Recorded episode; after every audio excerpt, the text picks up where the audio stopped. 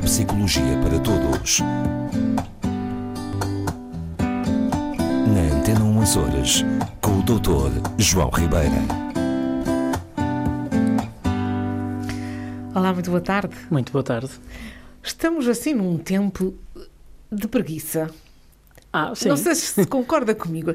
Aquele tempinho assim mais com os dias mais frios, alguma umidade, apetece ficar assim no sofá e não sair de lá. Convida, um tempo convida a pouco esforço, mais preservação, não é verdade? Exatamente. Aquela preguiça que aparece assim, de repente, ah, tenho que ir ali. Não, não vou. Estou muito bem aqui. Tem coisas boas, é verdade. Pois é, pois é, sim senhora. Estou muito bem aqui.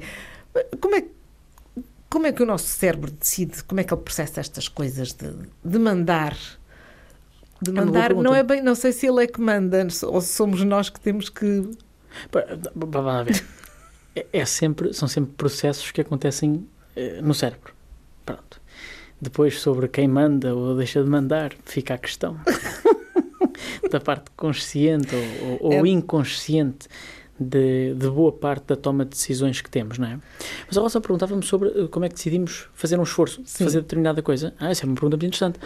É porque hum, é diferente decidir fazer um esforço físico ou decidir, por exemplo, com base na- nas teorias da recompensa, que já aqui falámos às vezes, Exatamente. ah, como é que as pessoas decidem, por exemplo, sei lá, hum, ganhar 5 euros agora ou esperar 5 dias para ganhar 15 euros, por exemplo, não é? É um, é um tipo de decisão que se toma. De resto, há diversas experiências à volta da... à volta da- da- da- desta questão de- de- das decisões não é? e, e da recompensa e dos sistemas de recompensa feitos com base nestas variáveis. Isto é, variáveis que têm a ver com valor, eh, com tempo, mas pou- pouco se sabe, ou, ou- ou melhor, passou-se a saber um pouquinho mais, por exemplo, sobre a questão do esforço físico, porque é diferente. Ora bem, quando está implicado esforço físico, tudo isto tem a ver com, com uma mesma zona, que é o estriado ventral, que é um- uma das zonas que está implicadas justamente perto do sistema límbico, etc., este tipo de coisas, ligado ao processamento de recompensa. Tem sempre a ver com recompensa, não é?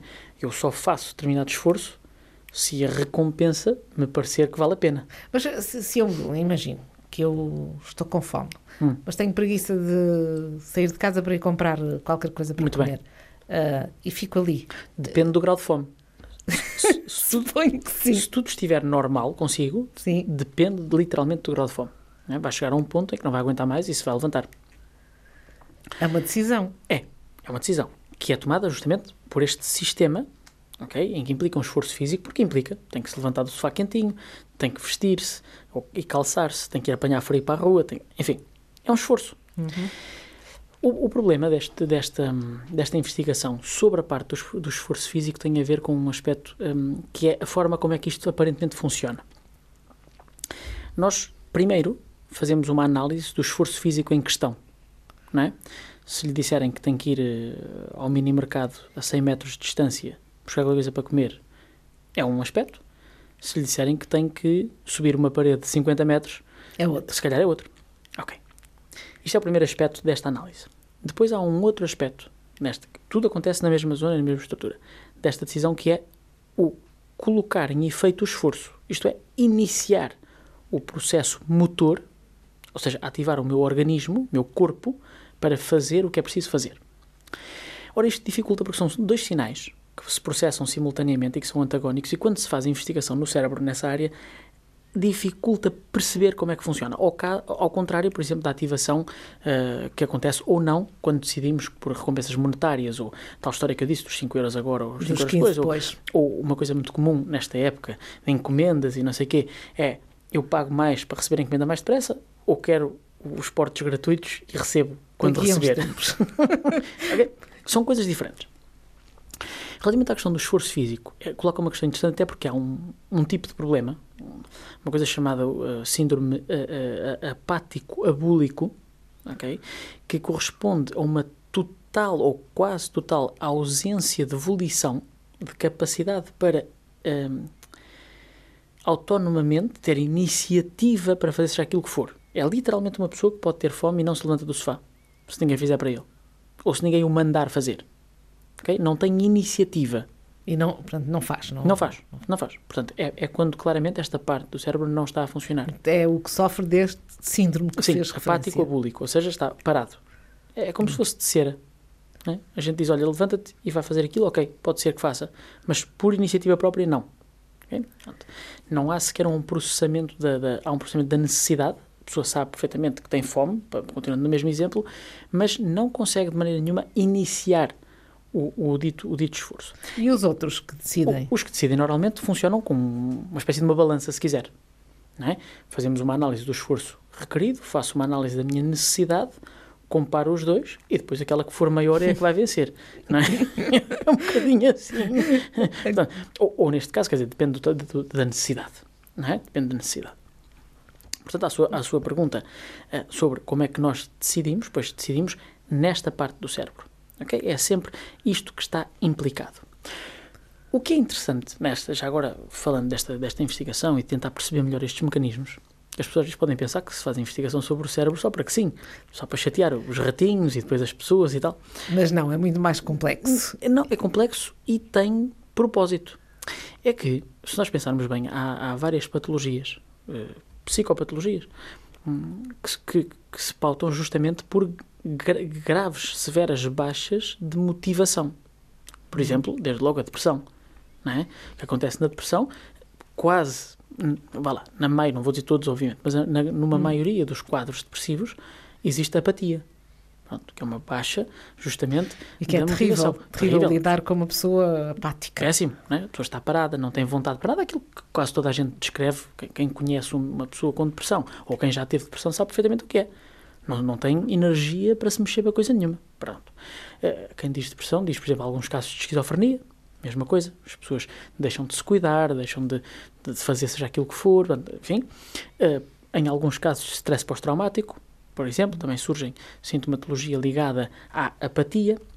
No envelhecimento, em certos tipos de demências, justamente, no caso da, da doença de Alzheimer, por exemplo, um dos fenómenos que, que muitas vezes se nota numa fase mais inicial é uma diminuição da iniciativa, uma diminuição da iniciativa. Portanto, porquê é que é importante? Ao percebermos melhor estes mecanismos, como é que isto funciona a nível do cérebro, é perfeitamente possível, temos mais vias para desenhar estratégias, sejam elas farmacológicas, sejam elas de tipo, quiçá até cirúrgico, não sei, por, por- até por estimulação mais invasiva, destas áreas, para permitir ativar estas pessoas para fazer o que precisam de fazer. Eh, Eu vou-lhe dar um exemplo. Na, na depressão, já, também já aqui falámos disso, eh, há uma corrente que, que, eu, que eu gosto, não é uma corrente, é um, um tipo de terapia que eu, que eu acho interessante, que é a terapia da, da ativação comportamental. Já aqui falámos, penso eu, há uns tempos. E que, inclu- e que implica justamente fazer com que a pessoa com depressão se ative comportamentalmente para, através do, digamos, da manifestação externa, ir mudando um pouco o que se passa lá dentro. Que- claro que isto é a tal depende ajuda que, que a pessoa que sofre dessa da apatia, da é? Justamente. terá que ter para, para, sair para da simplesmente- situação, não é? para conseguir quebrar essa apatia e começar a fazer coisas, as chamadas atividades que todo psiquiatra, todo psicólogo recomenda no mínimo dos mínimos, que é as atividades de prazer e mestria, quer dizer, basicamente é ir dar um passeiozinho todos os dias, Uhum. é ir dar umas voltas, fazer alguma coisa que gosto de fazer, enfim, aquilo que se recomenda genericamente. Claro que depois depende muito do tipo de depressão, dos motivos da depressão, do- dos timings, enfim. são- Das ajudas, dos, Sim. dos meios em que se vive, Claro, claro. etc. Mas a ideia é justamente esta. A ideia é que nestas patologias, esta, esta dita zona do estriado ventral não está a funcionar bem. E faz todo sentido, porque eu disse também que o estriado ventral está muito ligado ao processamento de recompensas. E, portanto, a pessoa que está deprimida tem muito mais dificuldade em ver qual é a recompensa que está no final de uma caminhada. não é? Claro. Portanto, são, efetivamente, é, é uma questão muito interessante.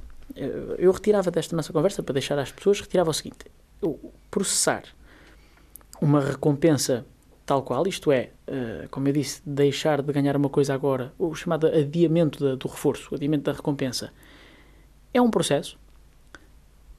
O processamento do esforço físico e da decisão de fazer um esforço físico, vulgo levantar o rabiosco do sofá para ir fazer alguma coisa para comer se tiver fome, são duas coisas diferentes. Isto é o primeiro aspecto. O segundo é que o processamento do esforço físico tem pelo menos duas fases. Uma, a análise do esforço em si mesmo, o que é que vai implicar, e a outra é uma espécie de um interruptor que faz com que o meu corpo se ative para fazer aquilo que tem para fazer. E, e, e fiquem com esta ideia que muitas vezes se fala de diversas patologias, de, de depressão, de stress pós-traumático, etc. E uh, o que mais é transversal a estas, ao contrário daquilo que se possa pensar, o que mais é transversal é justamente uma diminuição da capacidade de fazer coisas. Ora, isto é altamente limitante, porque se nós já estamos com um problema, temos o humor deprimido, por exemplo, temos Sim. uma visão negativa das coisas e ao mesmo tempo tem que fazer esse... temos esta dificuldade da ativação comportamental é muito mais complicado ajudar estas pessoas, ou estas pessoas pois, se ajudarem. Eu é? entendo isso, é perfeitamente. Portanto, eh, aqui, é que não se, não se sabe como, como, é, como agir. Como... Não, saber, até sabemos. Depois importa é, é as técnicas funcionarem ou não. Não é? Porque, em relação àquela pessoa. Claro, porque até porque, como vocês sabem, muitas vezes a, a, a terapia mesmo a psicoterapia, os meus colegas que são especializados nessa área e tal, acontece em consultório. Não vão depois com a pessoa pela mão para casa e às X horas do, do dia seguinte não vão pôr a pessoa porta fora para ir caminhar. Isso depende da estrutura que a pessoa tem em casa, uma série de coisas. Portanto, por isso é que esta linha de investigação, e já agora ainda bem que fez essa, essa pergunta, porque esta linha de investigação traz uh, uh, excelentes perspectivas na forma de ajudarmos um bocadinho mais a, a quem sofre destas problemáticas, digamos assim. Quem tem dificuldade em, por exemplo, olha, outra, outro grupo de pessoas que me estou agora a recordar que que pode sofrer uma baixa motivacional grande, do ponto de vista do esforço, é quem consome certos tipos de estupefacientes. Exato. As pessoas ficam para ali, não é? Estão de tal forma, uh, enfim, no in, seu mundo, inebriados no seu mundo, não é? Que fazê-los depois, reparem, sair tal, daí a tal recompensa que é deixar determinada droga, porque o benefício vai ser o bem-estar físico e tal, é extremamente complicado. Ora, se eu conseguisse dar aqui uma aceleradela neste processo, no processamento do esforço, eu resolvia, ajudava a resolver muitas coisas. Acha que ainda há esperança para que isso ah, possa ah, sem acontecer? dúvida nenhuma. Isto é, só, é tudo uma questão de, de avanço no conhecimento e na tecnologia. É? Isto, teoricamente, teoricamente, no dia em que nós soubermos, quando for, que nós soubermos exatamente como é que funciona o nosso cérebro, e o que eu vou dizer acarreta um, um risco enorme para a humanidade, mas é verdade. Se nós soubéssemos exatamente o que estimular para quê, basicamente poderíamos eliminar, teoricamente, qualquer tipo de patologia.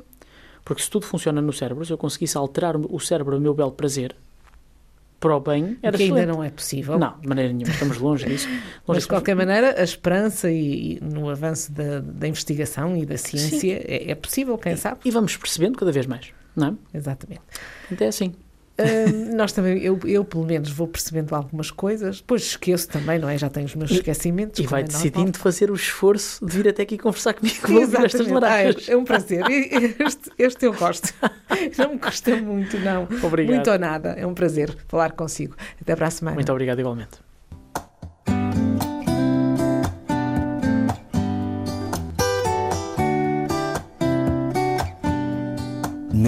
Neuropsicologia para Todos. Na Antena 1 Horas, com o Dr. João Ribeira.